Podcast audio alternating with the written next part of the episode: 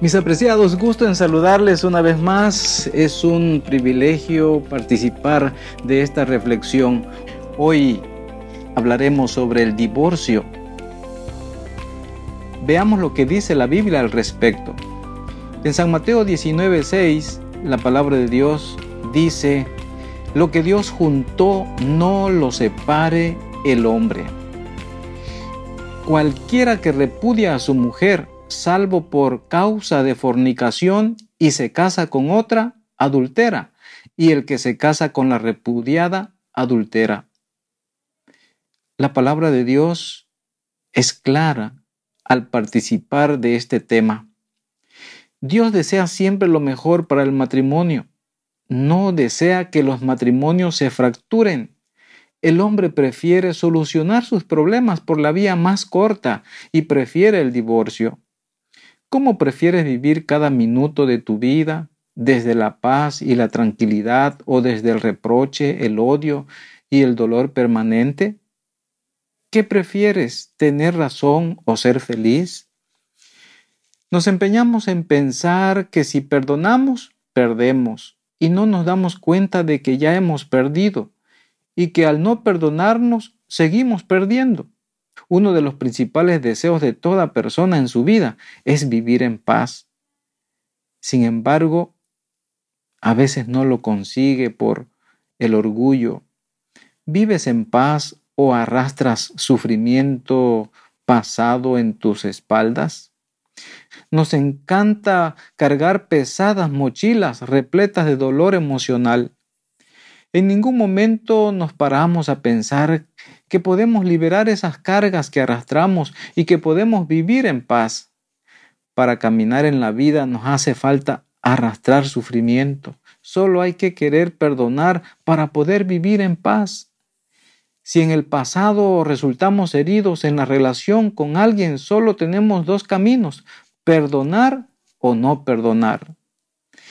Sabes que no perdonar significa que queremos quedar anclados en el pasado y que aceptamos eliminar de nuestra vida la posibilidad de alcanzar la paz. Elegimos el sufrimiento muchas veces. Si perdonamos, tanto nuestro cuerpo como nuestro interior se calma y nos liberamos de ese peso del pasado. Conseguimos paz y libertad de espíritu. Perdonar significa que nos liberamos del pasado que nos ata dejamos de hacer reproches y escogemos la calma de vivir en el momento presente. Te pregunto, ¿estarías dispuesto a perdonar a tu esposa, a tu esposo, aunque sea solo por el deseo de vivir en paz? Al principio, poco a poco tu vida será diferente. Hay que comprender que en nuestras relaciones a veces nos hieren y debemos aceptarlo, Primero tenemos que conseguir perdonarnos a nosotros mismos, aceptar que nos han herido y tal vez en algún momento tú también has herido. Pero es importante aceptar y estar abierto al diálogo, perdonarnos por ese dolor y después perdonar a los demás. Perdonar a alguien en contra de lo que se piensa es un acto solo para ti mismo, no para nadie más. Es un proceso interior que hace que tu vida sea mucho mejor. Al perdonar te sientes renovado, te sientes más ligero, más ligera.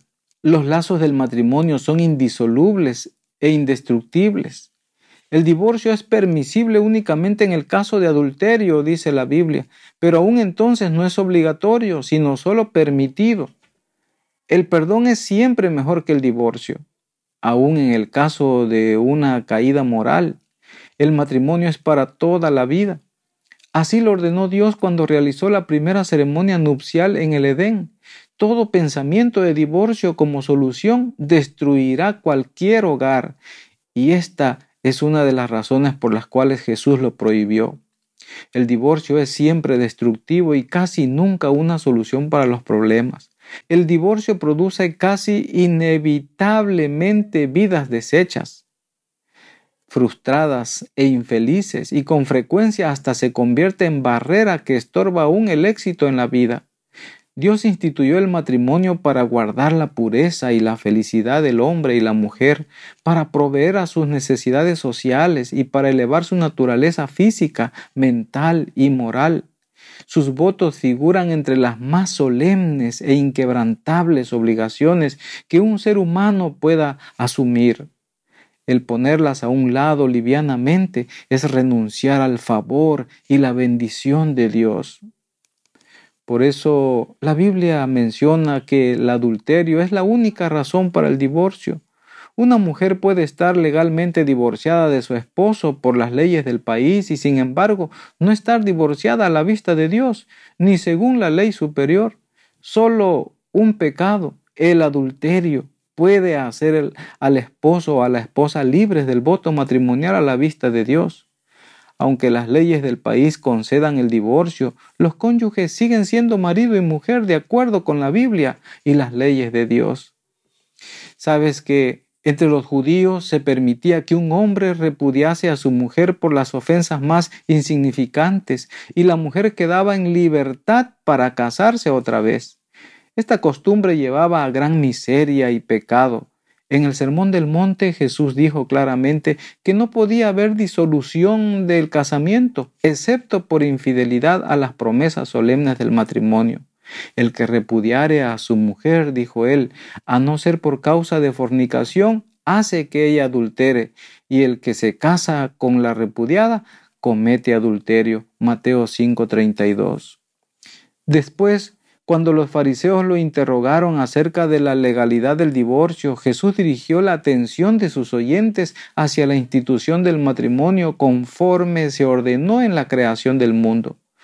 Y dijo, por la dureza de vuestro corazón, dijo él, Moisés os permitió repudiar a vuestras mujeres, mas al principio no fue así. Mateo 18, 8 se refirió a los días bienaventurados del Edén, cuando Dios declaró que todo era bueno en gran manera.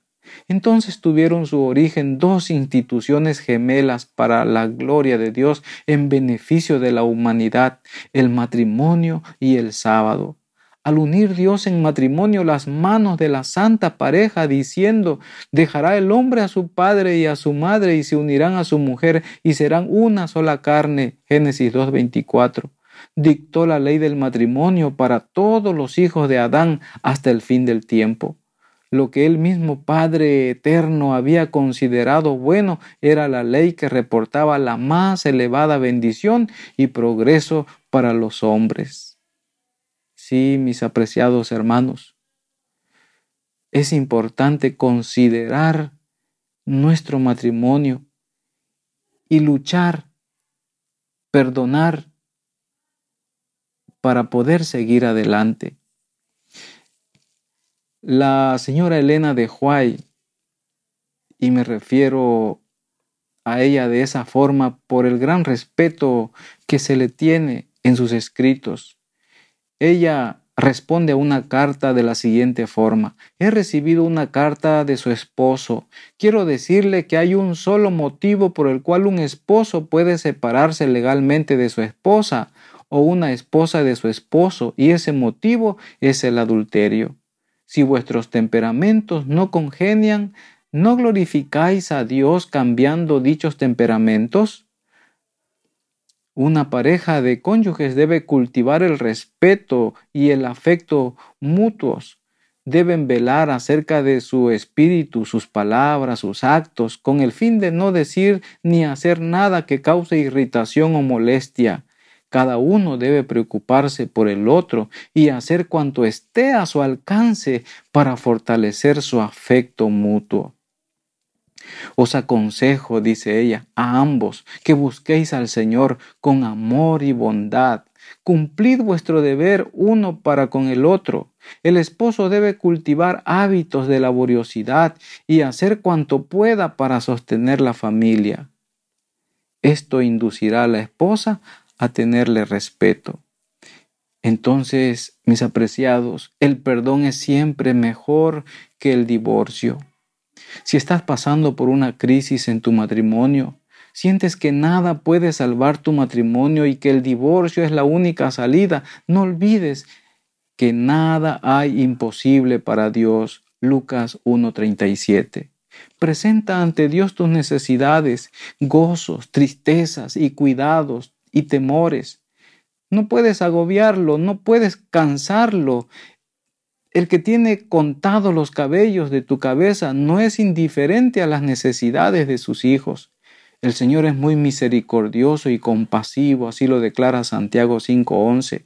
Ninguna cosa es demasiado grande como para que Él no la pueda soportar, porque Él sostiene los mundos y gobierna todos los asuntos del universo. Nada que de alguna manera afecte nuestra paz es demasiado pequeño como para que Él no la note. No hay en nuestra experiencia capítulo demasiado oscuro que Él no pueda leer, ni perplejidades demasiado difícil que Él no pueda desenredar.